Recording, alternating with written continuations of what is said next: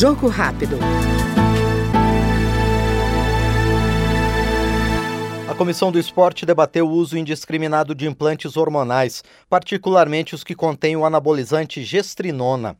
O deputado Augusto Púpio, do MDB do Amapá, que também é cirurgião plástico, defendeu uma padronização dos produtos farmacêuticos para que os profissionais tenham segurança no exercício profissional e que os riscos à saúde sejam afastados. É, a gente, da área da medicina, da área da saúde de modo geral, sabe que a história da medicina é aterrorizante, né? Se a gente for ver a história, a evolução, a gente tem vários casos e a discussão dessa pauta é fundamental para todos nós, porque, na verdade, a gente vivenciou, inclusive na pandemia, uma dificuldade de padronização de tratamento. Né? A gente sabe que todos os medicamentos, todos, sem exceção nenhuma, eles têm efeitos adversos, né? então a gente tem que estar tá tem que saber quando prescreve medicamento, porque você pode simplesmente prescrever uma dipirona, um paracetamol e causar a morte de um paciente, apesar de ser um medicamento comprovado. Então, é fundamental que a gente traga essa, essas, esses debates. Especialmente em relação à gestrinona, eu tive a oportunidade de conhecer a, o Dr. Elcimar Coutinho, baiano, um cientista fantástico, né, que e vi a apresentação dele sobre a questão da gestrinona, talvez tenha sido pioneiro talvez até no mundo, né? Ele é um, um, uma mente a, a, além do seu tempo, né?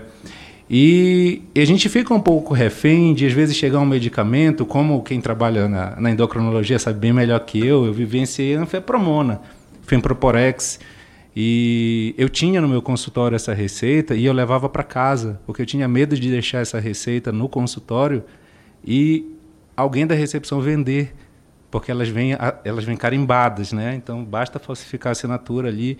Então a gente tem também defendendo a questão dos médicos, na verdade, porque a gente tem uma padronização para que a gente saiba, saiba se pode usar ou não, né? Porque a gente vê todos os medicamentos têm efeito colateral. Se a gente não tiver uma padronização através de trabalhos científicos com alta alta significância, a gente fica muito refém também porque, como cirurgião plástico, também a gente viveu, está passando, né, a questão da doença do silicone, que de repente foi endemonizada. Nós sabemos que existe a Ásia, existem várias questões.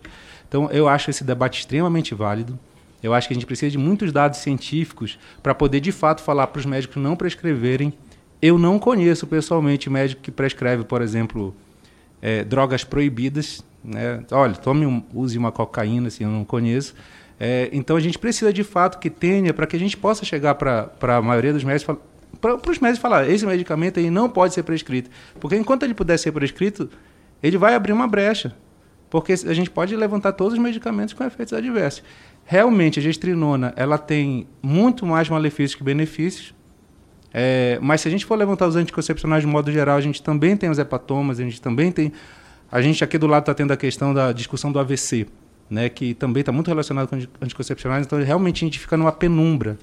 E eu acho que se a gente tiver mais dados científicos, fortalecer mais a pesquisa, a gente vai poder ter uma segurança maior para poder chegar para a classe médica, porque se houver brecha para prescrição, fica muito difícil que a gente chegue nos médicos de fato e, e contraindicar. E a gente viveu na pandemia isso. Era muito complicado você padronizar eu tive muita dificuldade de ter um consenso, porque cada país e cada ideologia política tinha um consenso. Este foi no Jogo Rápido o deputado Augusto Púpio, do MDB do Amapá. Jogo Rápido.